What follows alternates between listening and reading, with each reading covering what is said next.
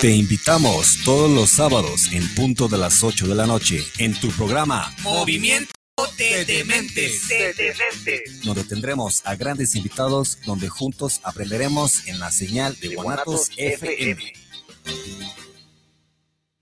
guanatosfm.net los comentarios vertidos en este medio de comunicación son de exclusiva responsabilidad de quienes las emiten y no representan necesariamente el pensamiento ni la línea de guanatosfm.net.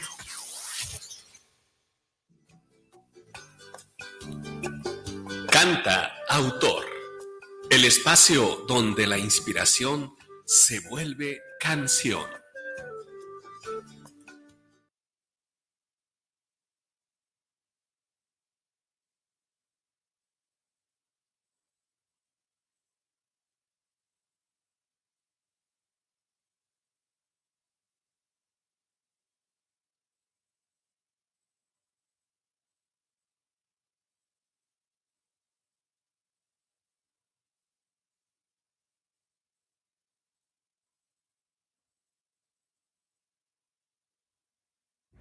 Hola, muy buenos días. Les damos la más cordial de las bienvenidas a su programa Canta Autor. Eh, te pedimos que nos sintonices.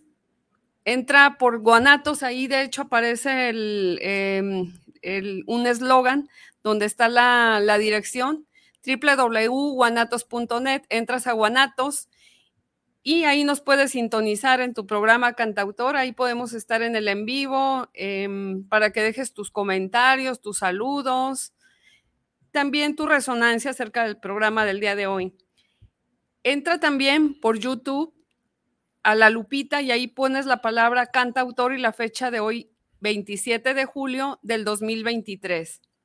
Nos puedes dejar también en cabina tus saludos, tus sugerencias o tu resonancia acerca del programa. Ponemos a tus órdenes las siguientes líneas: 3317 280113, 3317 280113. También te pedimos que eh, entres a otra de, nuestras líneas por WhatsApp al 3318 03 8803. Agradecemos eh, a todos los, este, mm, a todo nuestro auditorio por sus likes.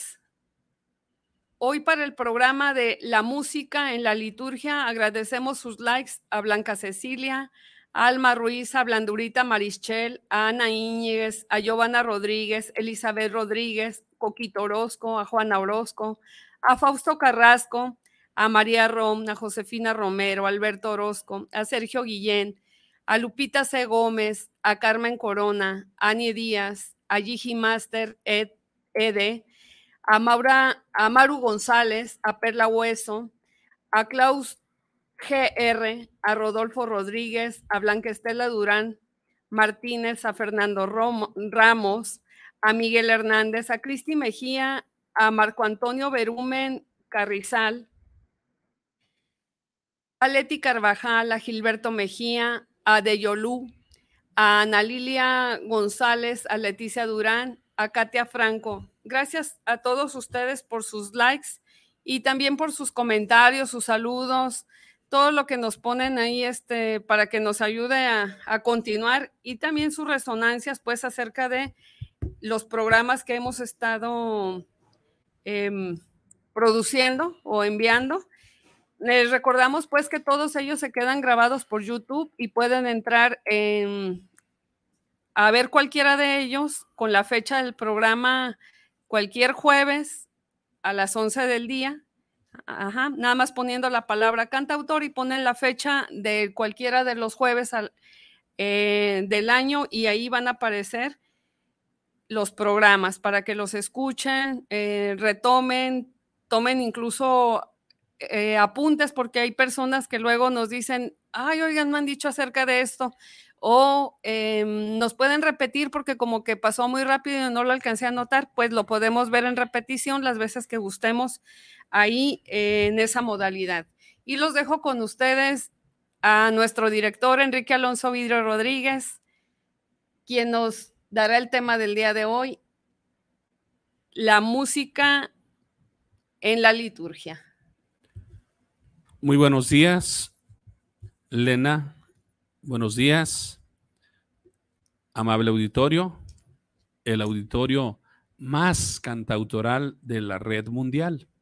Agradecemos a Guanatos, la casa de Canta Autor, el espacio donde la inspiración se vuelve canción, particularmente a Rosy Hernández y al ingeniero Israel Te recordamos que una iniciativa de Guanatos que aún estamos prácticamente en tiempo de estrenos, en tiempo de que aún es una premier, una novedad en guanatosfm.net, la estación de radio Reflexiones y canciones con Enrique Vidrio. Una estación que te regala 24 horas al día, 7 días a la semana, 365 días al año de reflexiones acerca de valores, de la vida, de terapia, de psicología, de espiritualidad, de vida cotidiana, de relaciones humanas. Y canciones, canciones de mensaje, canciones de trova, canciones eh, de fe, canciones acústicas, canciones de valores y todo ello ahí eh, seleccionado y amalgamado aleatoriamente para que cuando tú entres puedas, puedas escuchar un mensaje cantado, un mensaje hablado y muy probablemente te, te dé alguna luz, alguna pauta, algún aliento, alguna reflexión o hasta alguna nueva inspiración en tu vida y en tus trabajos creativos. Para ello solamente tienes que acceder a www.guanatos.net. Ahí te va a abrir todo el menú de posibilidades, de opciones en esta página y una de ellas estará ahí como reflexiones y canciones con Enrique Vidrio. Ahí le digitas y automáticamente te abrirá un reproductor de música. Le das al triángulo del play y puedes escuchar lo que esté sonando en ese momento. En el momento en que decidas que cambias de actividad, simplemente ahí en el mismo espacio le vuelves a dar a las dos rayitas del pause, del pause, de la pausa y se detiene. Si gustas, le das la opción en los tres puntitos de opciones o de menú a ese reproductor y te va a mostrar eh, poner en página de inicio. Ahí si le das a esa opción, te va a poner esta aplicación en la carátula principal de tu celular, de tu tablet. Y de esa manera puedes pues acceder con una gran facilidad. Cada que lo desees, abres el menú de inicio de tu celular, digitas esta aplicación y le das al play, escuchas, le das al pause y dejas de escuchar.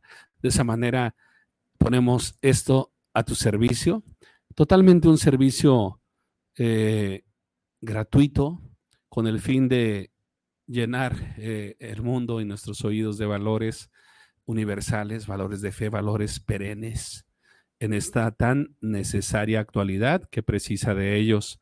Y ahí tendrás 40 años de ministerio de tu servidor, 40 años que todavía estamos en, el año de, los 40 años de ministerio musical de tu servidor y toda, toda la discografía de álbumes que en su momento fueron álbumes y muchas otras discografías, muchos otros temas que fueron singles, que fueron recuerdos, muchas cosas tomadas por ahí de desde el del baúl, del baúl de los archivos de la fonoteca de tu servidor y todo ello ahí lo tienes al alcance de un clic. ¿Dónde nacen los cantos? cómo nacen los cantos. ¿De dónde vienen los cantos? ¿Cómo pasaron cantos de la inspiración divina a trabajarse a través de la inspiración humana para tornarse luego en cantos inspirados. Los textos sagrados de las escrituras, que entre tantos posibles escritos que hubo alguna vez en el mundo, fueron analizados, seleccionados, orados y en presencia de esa inspiración divina, se fueron seleccionando para decir, ¿sabes qué? Estos, can, estos textos son textos inspirados, inspirados por un espíritu divino. Y esos textos que se eligieron como inspirados se fueron colocando en una obra cuyo nombre significa los libros, en griego biblos es el libro y Biblia es el plural que significa los libros. Y así se condensaron una serie de libros en un solo libro que se tituló Biblia, los libros. Y la razón por la cual esos libros quedaron ahí condensados es porque se reconoció que esos libros eran libros inspirados y que los que los habían escrito pasaban de ser simplemente escritores o grafistas y pasaban a ser, por gracia divina, agiógrafos. Esto sería agios, santo, grafos, escritores, agiógrafos, escritores sagrados. Escritores que dedicaron su inspiración a lo sagrado o sacro. Lo sacro, en el sentido etimológico de esta palabra, que es eh, su origen sacher, sacris, significa separado, apartado, seleccionado, dedicado a. Así que lo sacro significa separado. Lo sagrado significa separado. ¿Y separado para quién? Bueno, separado para el Creador, separado para Dios, separado para el autor de autores, el autor de la vida. Así que esto mismo que sucede de alguna manera, lo quiero usar analógicamente hablar de un libro inspirado, de un texto inspirado y de un agiógrafo, un escritor inspirado, un escritor sagrado. Lo quiero aplicar también a la música, haciendo una analogía adecuada y también pertinente. Hay también cantos inspirados inspirados en el sentido que hemos entendido libros inspirados, libros elegidos para un canon bíblico que se llama Biblia. Podríamos hablar también de que hay cantos inspirados elegidos para un cantoral oficial o para un cantoral que ya podríamos llamar cantoral litúrgico. Y quienes elaboraron esos cantos inspirados por Dios y trabajando como humanos, les podemos llamar también eh, agiocantores, podríamos decir agiocantores o también agiógrafos, escritores de música sacra, escritores mm, sagrados, no porque como tal sean sagrados, sino porque su obra la dedican a lo sagrado. Y ahí podríamos encontrar un espacio y por qué no decirlo incluso un ámbito o un nicho para ti, mi querido autor.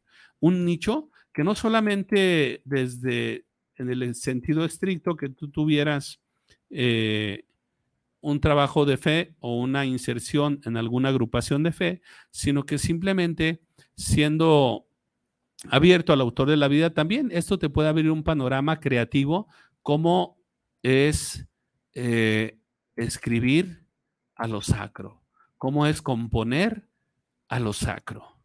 Y eh, decía yo, si sacro es separado, sagrado es separado, pues un canto sagrado, una música sacra, es una música separada, una música reservada, una música que se dedica a el culto divino.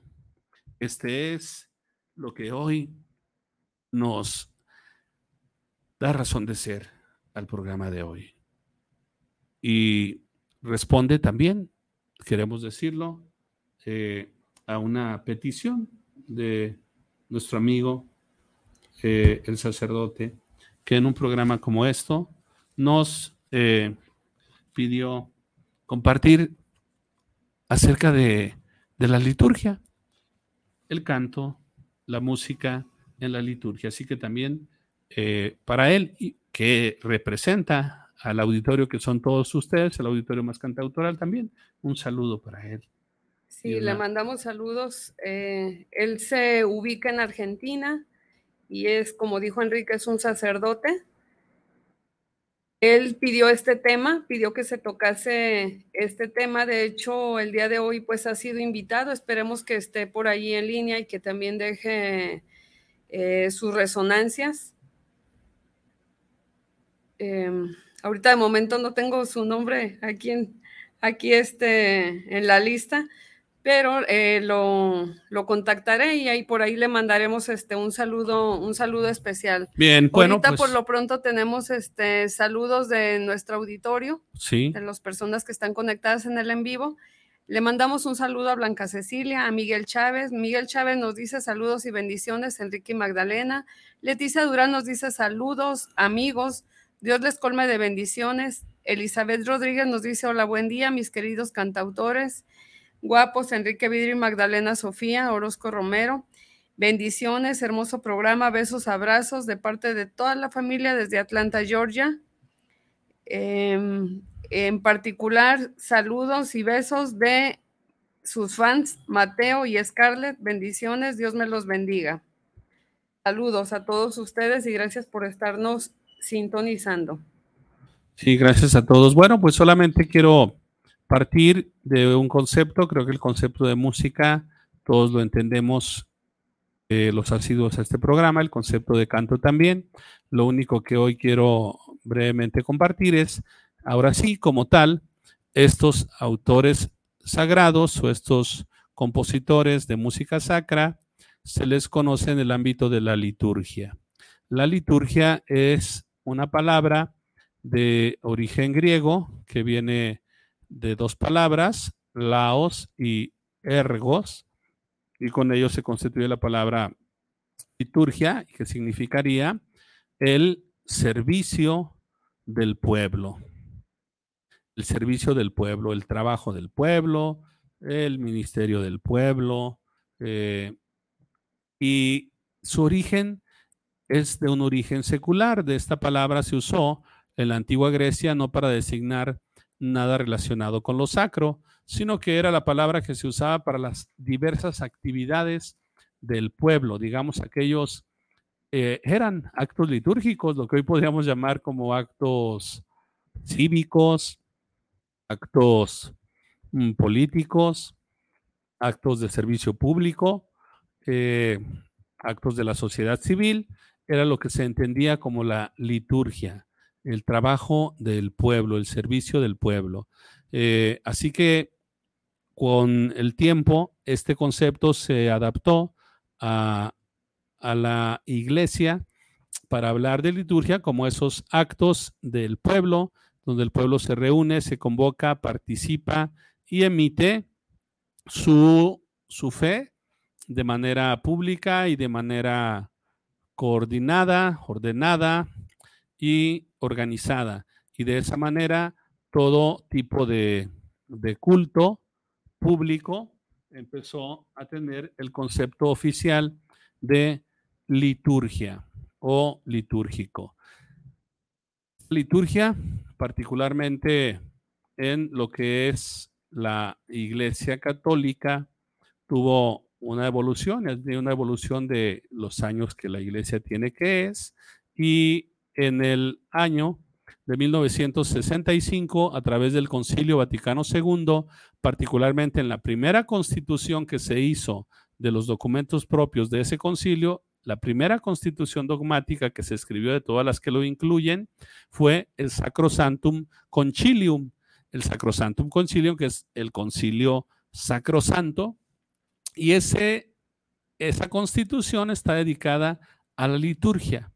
Tan es así que uno de los capítulos de esta constitución, completo el capítulo, está dedicado a la música en la liturgia. De ahí vinieron conceptos para reformar y renovar la vida litúrgica en la iglesia, es decir, pasar de ciertos principios, modelos y normas a unas normas y principios un tanto cuanto más abiertos, más inculturados y particularmente pasar de muy en concreto del latín a las lenguas vernáculas de cada una de las naciones que constituyen la universalidad de la iglesia, entre otras muchas cosas. Entre lo cual lo principal era respetar que la música litúrgica se iba a distinguir de la música secular, concretamente en que son cantos y piezas musicales dedicadas al culto, expresamente al culto oficial llamado liturgia, en el cual la iglesia hace el servicio del pueblo. De esa manera vino la renovación de la liturgia en la iglesia y para nuestro caso del programa, la renovación de la música litúrgica en la iglesia. Así vinieron expresiones nuevas en todos los países y también para ir entendiendo esto mejor, en 1967, el concilio terminó en el 65, en el 67, como hubo ciertas eh, desviaciones o de pronto el boom de la reforma litúrgica se fue, tuvo algunos excesos, eh, no se entendió del todo bien, entonces la iglesia a través de la congregación para el culto sacó un documento llamado Instrucción Musicam Sacram. Y en esa instrucción era una forma de explicar lo que la Sacro Santum Concilium quería enseñar sobre la música litúrgica. Así que la instrucción Musicam Sacram salió como para decir, a ver, lo que no quedó muy claro de la Sacrosantum Concilium, o decir, formas más prácticas, más específicas de entender la renovación de la música litúrgica en la iglesia. Y en Musicam Sacram se nos dieron pautas muy importantes, digo, por toda la congregación del culto divino, todos los, eh, su presidente y los obispos que convocan esa congregación eh, pontificia. Así que de ahí vino todo esto. Vamos a, a partir entonces conociendo que podemos cantar en español, pero siempre buscando la pureza de los contenidos. Para esto voy a empezar a hablar ya específicamente que la cumbre de la liturgia es la Eucaristía. Decimos que la Eucaristía es el origen y el culmen de la vida cristiana. En la Eucaristía nosotros es donde vamos a ver, pues principalmente por razones de tiempo, la música en la liturgia.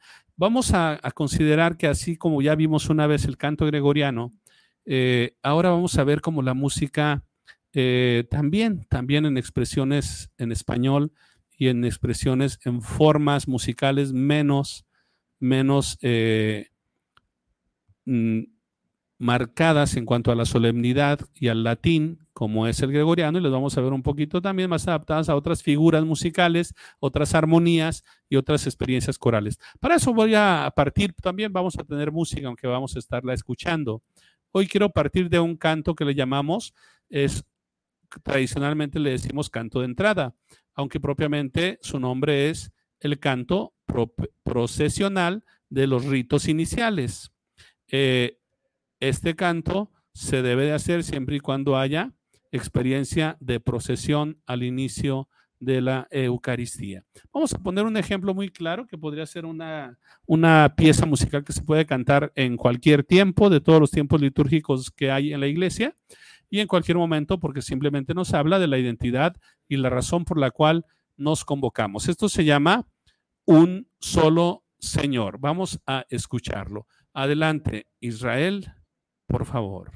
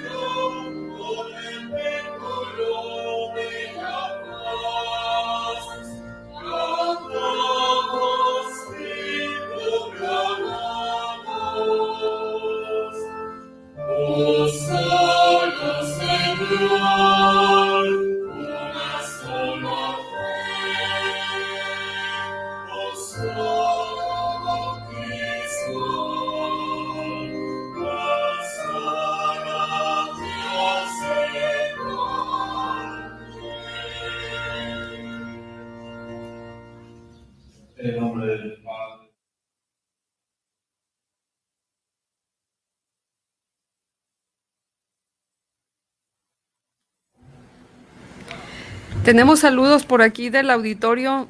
Em, eh, Blanca Cecilia dice, buenos días, Enrique Vidrio y Magdalena Orozco, felicidades por sus éxitos. Interesante programa, que Dios los siga bendiciendo hoy y siempre. Saludos y unos aplausitos. Saludos a ti también, Blanca, y gracias por toda tu colaboración. Juana Orozco eh, dice, Dios nos bendiga, bonito programa. Muy bien. Mandamos también el saludo y agradecemos a la persona que nos sugirió poner este tema. De esa manera también te invitamos a ti a que propongas temas que quieres escuchar aquí en tu programa Cantautor. a el padre eh, Mariano Speroni de Buenos Aires, Argentina. Gracias por esta petición y esperamos que si nos está viendo en tiempo real, perfecto. Y si no, ya sabe que tiene, puede acceder al video en cualquier momento, en cualquier hora, en cualquier ocasión, que le sea posible. Así es. Vamos a, continuar entonces. Veíamos cómo eh, nos vamos a ir ya solo a los cantos de la celebración eucarística, mejor conocida como misa, conocida así porque misa significaba la misión y siempre se terminaba diciendo y misa est, es decir, la misa ha terminado, y entonces esa frase fue la que le dio el nombre popular de, misa y de misal, que significaba pues ser enviados a una, a una misión. Pero bueno, también es una celebración eucarística, Eucaristía, y, y entonces así es, hay un, un canto procesional de los ritos iniciales, que le llamamos comúnmente canto de entrada. Después viene lo que conocemos como el acto penitencial, el cual se entona un canto eh, como el Señor ten piedad, conocido oficialmente como el Kyrie eleison. Es el único nombre oficial de cantos litúrgicos que tiene un nombre en griego, no en latín. El nombre griego, que sería el Kyrie eleison, que hemos traducido ordinariamente como el Señor ten piedad. Así que este es un canto de contrición, de reconocer nuestras debilidades y luego sigue, sigue avanzando los ritos iniciales, sigue avanzando las partes de la liturgia en la palabra y llegamos al salmo. El salmo es esta parte que se hace posterior a una lectura o en medio de dos lecturas cuando es domingo o solemnidad Y este canto, en términos generales, oficialmente tiene por lo menos ocho modos, ocho modos de salmodias tradicionales según la técnica gregoriana. El que normalmente o comúnmente escuchamos es el modo octavo, que es el muy conocido, por decirlo, diré solamente un poquito, que es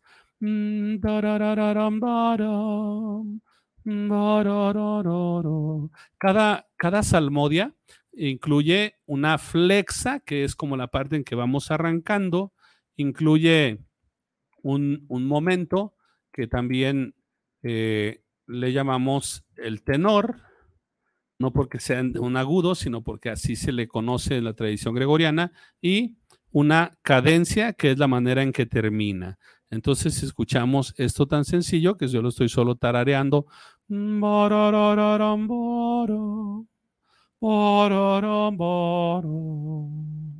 Esto sería uno, uno de los modos que más usualmente se han usado desde que empezamos a aplicar las salmodias en los salmos.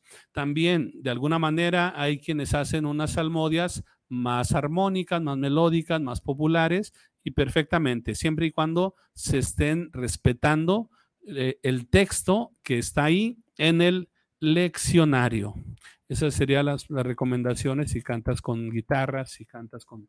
Pues solamente procura adaptar y que la tonalidad musical exprese lo que el texto está diciendo. Después nos vendría, eh, nos vendría el, el aleluya, que ese, el texto oficial es solamente eso, aleluya, aleluya, y listo.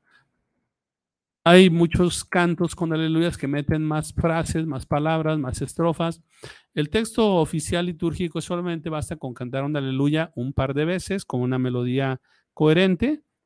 Eh, y de esa manera está perfectamente bien entonado el aleluya. Cuando por algunas razones festivas y demás incluyes eh, otros textos, pues propiamente no es lo más indicado. Sería recomendable que busques cantos creativamente que solo digan aleluya, suficiente. Ahí se hace la aclamación antes del Evangelio y volvemos otra vez, cantamos aleluya y listo.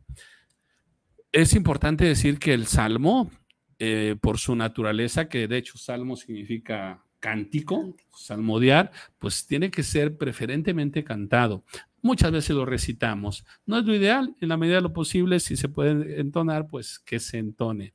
Eh, de ahí pasaríamos a, lo que tenemos como el, el, segundo canto profesional de la liturgia, es el que, eh, procesional, eh, es el ofertorio, pero también después del Señor ten piedad y antes de la aleluya tenemos un gloria. El gloria es en domingos y solemnidades solamente. Ya sabemos que en los periodos como cuaresma deja de entonarse. Eh, entonces, el gloria lo conocemos como una doxología, quiere decir un tratado de glorificación. Doxa Gloria, Logía Tratado, un tratado de glorificación. Hay dos doxologías, la doxología menor, que es cuando simplemente oramos y decimos gloria al Padre, al Hijo y al Espíritu Santo, como era en el principio, ahora y siempre, por los siglos de los siglos. Amén. Esa es una doxología menor. Y la doxología mayor es cuando entonamos todo el gloria, gloria a Dios en el cielo y en la tierra. Entonces, vamos a escuchar una doxología mayor, vamos a escuchar un gloria de los más en español de los más conocidos, y, pero que está más, está coherente porque respeta en términos generales el texto. Este es el, el Gloria de la misa melódica de Alejandro Mejía. Escuchamos, por favor, Israel.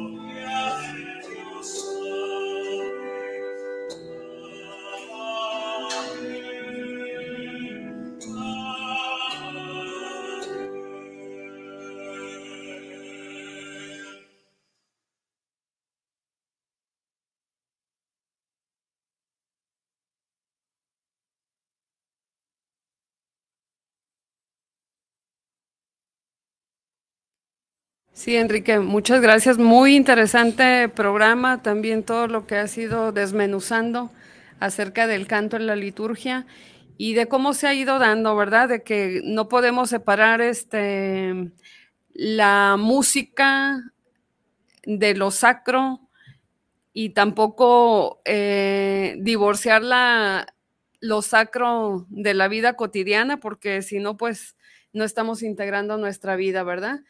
Por aquí, em, Guido, de, Guido de Arexo, este, en uno de los programas tú nos dijiste cómo fue que se fueron dando la escala de las notas musicales, entonces eh, no lo podríamos hacer porque si lo hacemos, entonces no habría música, simplemente no habría música en el mundo, ¿verdad? No, no se hubiera eh, suscitado el tema de seguir este, generando eh, música ni litúrgica, bueno, litúrgica sí, porque ya estaba inventada o ya estaba interpretada de alguna manera las notas, horas inventadas, porque eh, hubo una primera ocasión, ¿verdad? Ahorita ya son interpretadas y ya mm, eh, modulamos y a veces este, hasta copiamos melodías, pero esas melodías un día fue la primera ocasión en que fueron tocadas y fueron inventadas. Y agradecemos pues a Guido de Alexo eh, por esta inspiración divina que tuvo para, escribir esa primera escala musical. Y, esta doxología que acaba de sonar ahorita, em, ya con toda la gama de lo que nos has explicado, de lo que significa em, el salmo, de que salmo, que dicho sea de paso, pues es, es canto, entonces, eh, pues debe ser cantado, ¿verdad? O sea, dicho sea de paso, debe ser cantado eh, o, o, bien leído y bien recitado, ¿verdad? Bien recitado, que, esté, que, que quede con un sentido de letra de canto. Tenemos por aquí saludos de Fray León, saludos desde Córdoba, Argentina. Él pregunta a qué conocemos como la liturgia, hermanos. Eh, creo que ya se dio ahorita durante el programa, eh, hermano Fray León. Si gustas, este, luego ya que termina el programa, pues puedes darle que inicie, que, que inicia tu eh, al programa del día de hoy y ya vas a poder escuchar por ahí esa partecita. Isabel Martínez nos dice saludos para el programa de cantautor, padrísimo, el tema religioso, ojalá pueda seguir con estos temas. Eh, tenemos un anónimo, saludos desde Ciudad de México, soy integrante de la Iglesia Anglica y les felicito por hablar de la liturgia. Em, gracias también por, por, reconocernos, aunque sabemos pues que no quieres mencionar tu nombre, gracias por reconocer que se esté hablando ahorita de la liturgia Em, porque es un aporte para la humanidad, ¿verdad? María Yolanda Pérez, buen día, cantautores. Qué buena elección de música sacra. Eh, por aquí tenemos también conectado al padre Mariano Esperoni, que fue quien inspiró y pidió este programa. Saludos desde Buenos Aires, saludos vos, buen tema litúrgico. Diana Rodríguez, saludos para cantautor, saludos a ambos, un gran programa. Tenemos por aquí saludos también de Iván Toscano Fonseca, muy buen programa. Gracias a ustedes por estarnos sintonizando, por escuchar y por permear su alma con este programa de hoy. Sí, eh, únicamente, mi querido Fray León, nada más te digo en, síntesis una súper breve cápsula para decir todos los actos, todos los actos cívicos. Eh, mira, cuando vamos allá en tu patria y aquí en la nuestra, cuando es el homenaje a la bandera, cuando hacemos honores a la bandera, cuando se entrega una sucesión presidencial, cuando eh, hacemos un protocolo por una defunción de un hombre ilustre, cuando vamos a Bellas Artes a despedir a alguna figura pública eh, grande en nuestros países. Todo eso es, es liturgia en el sentido amplio de la palabra. Eh, de hecho, podríamos decir que esas celebraciones que se hacen en los, grandes recintos de los congresos del Estado, los congresos de la Unión, eh, los parlamentos europeos, son eh, la Organización de las Naciones Unidas, son de alguna manera en el sentido amplio de la palabra o lo original, son actos litúrgicos, pero en el contexto en el que estamos hablando, ese concepto lo tomó la iglesia del mundo secular para decir también la iglesia cuando se reúne, cuando se convoca y tiene una causa común, hace liturgia. Y de esa manera se le dio el carácter sacro, es decir, dedicado a la autoridad máxima, que sería el ser divino, el ser supremo. De esa manera también agradecemos el mensaje de nuestro hermano de la iglesia anglicana, a quien nos unimos y tenemos la unidad en la, en la liturgia y en la música litúrgica también. Bien, eh, quiero continuar. Mm, hemos estado con la doxología mayor, que es el Gloria. Ya había dicho que luego venía, si va a haber procesión de ofrendas, incluimos un cántico de ofrendas donde se hable expresamente de la ofrenda del pan y del vino, y de que serán transformados por eh, el Espíritu Santo en el cuerpo y la sangre de Cristo. Eh, vendrá luego el cántico de el santo. El santo también es un texto oficial. No hay que ponerle, ni quitarle, ni cambiarle ritmos. El santo es un momento adoracional estrictamente. Estamos hablando del tres veces santo, el aguíos, es, el, canto más sacro del arte sacro, podría decir, de toda la liturgia. Si hay un canto sacro, es el trisagio, el tres veces santo, y por lo tanto es la música sacra en pleno, es un santo. Vamos a ir un santo también de la misa melódica de Mejía en español, donde se respeta el texto original. Escuchamos este santo de Mejía. Adelante, Israel, por favor.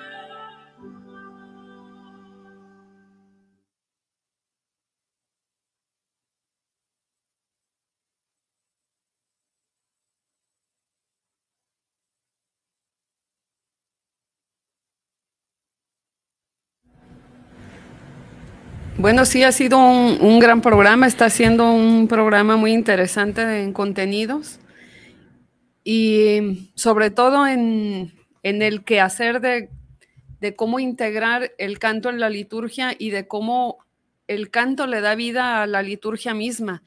Eh, de momento yo no entiendo cómo hay algunas parroquias eh, que destituyen o suprimen a los coros o a, a los pianistas, a los organistas, porque creen que el sacerdote puede hacer todo. Mm, no, no lo puede y de hecho es, eh, es un complemento muy importante el canto en la liturgia.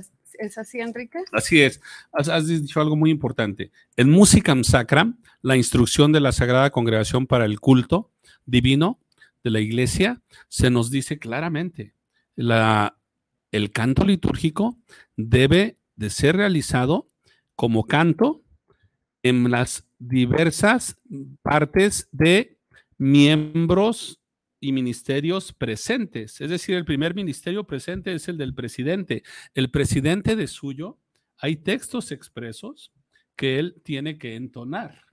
El presidente, Cierto. que es el sacerdote, él tiene que entonar ciertos cantos de entrada, que solo a él le competen entonarlos. Eh, otro ministerio presente es todos los lectores, eh, salmistas y demás. Y el otro minis- y ministros de la comunión. El otro ministerio presente es el coro. Entonces estamos entendiendo aquí que la iglesia es una suma de ministerios, por eso es liturgia, porque es el servicio del pueblo al culto, Al divino, culto divino. convocado y cada quien hace su parte importante. Claro. Así que esto es muy importante que acabas de señalar y es pues palabra y, y experiencia de la iglesia. Mm, eh, a propósito de esto, eh, Martín Vidrio nos deja un saludo, nos dice saludos y bendiciones al programa. Interesante para aquellos que dirigimos coros en la iglesia. Claro, interesante porque de pronto escuchamos hablar de liturgia o escuchamos hablar de, em, de canto gregoriano, de latín, y creemos que es como algo que no compete pues a, a todo lo que forma parte del cuerpo ministerial, ¿verdad? De, Sí. de una liturgia.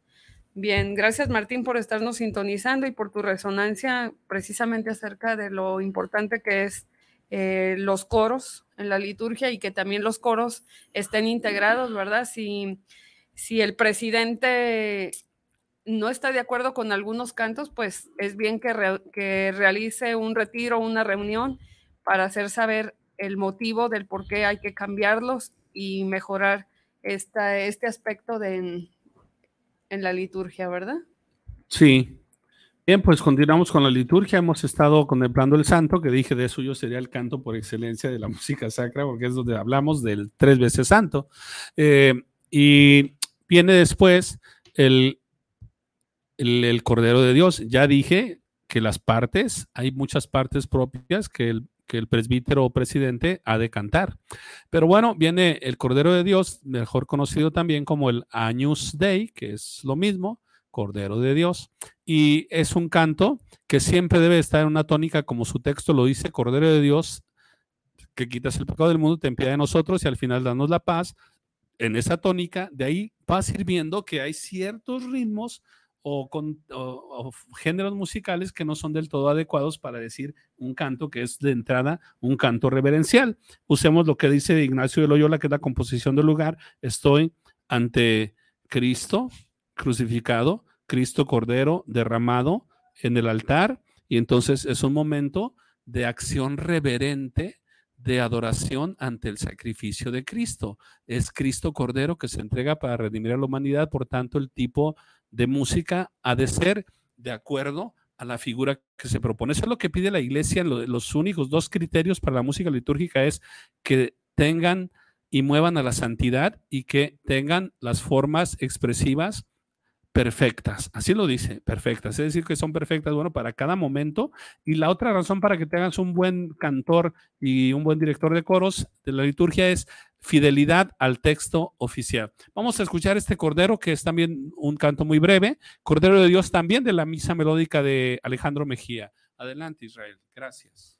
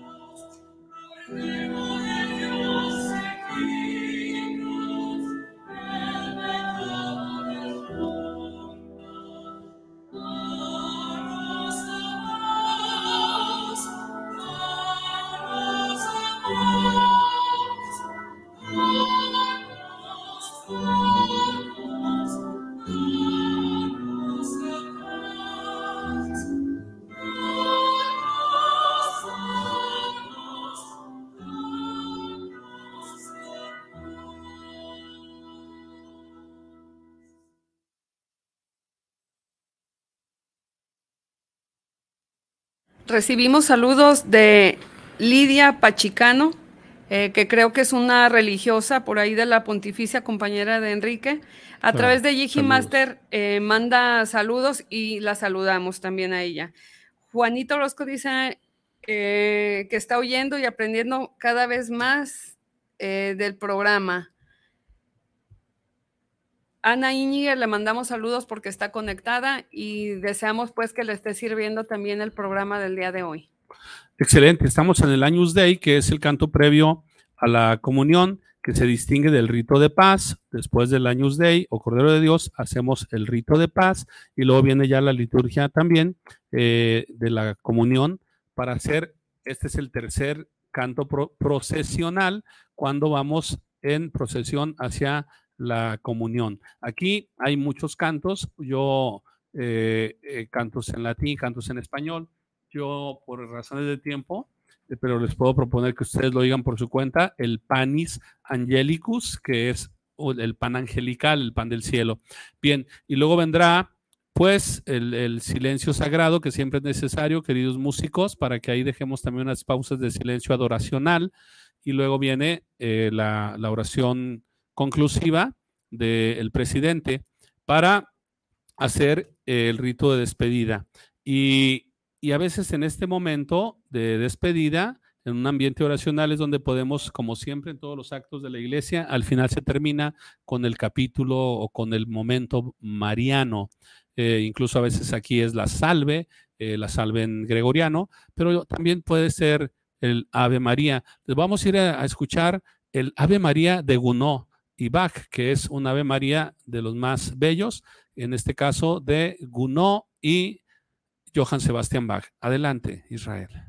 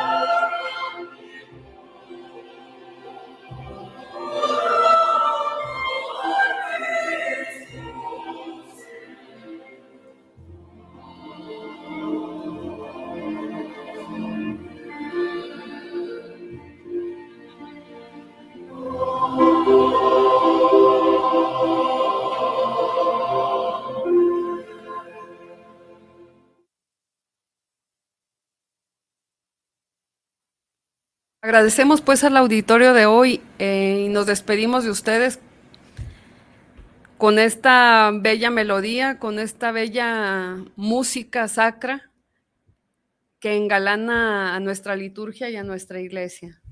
Sí, eh, saludos y muchas gracias a el presbítero Mariano Esperoni desde la Arquidiócesis de Buenos Aires, Argentina, que nos propuso esta temática y ahí está. Y también esperamos tus, sugerencias y cosas que quieres seguir viendo aquí en Cantautor. Yo por el momento te digo, de esta manera termina eh, nuestro programa dedicado a la música en la liturgia. Solo te recuerdo, tú eres el autor de la canción de tu vida y esta merece ser cantada. Por eso, canta, autor. Hasta el próximo jueves, si el autor de la vida nos la concede. Gracias.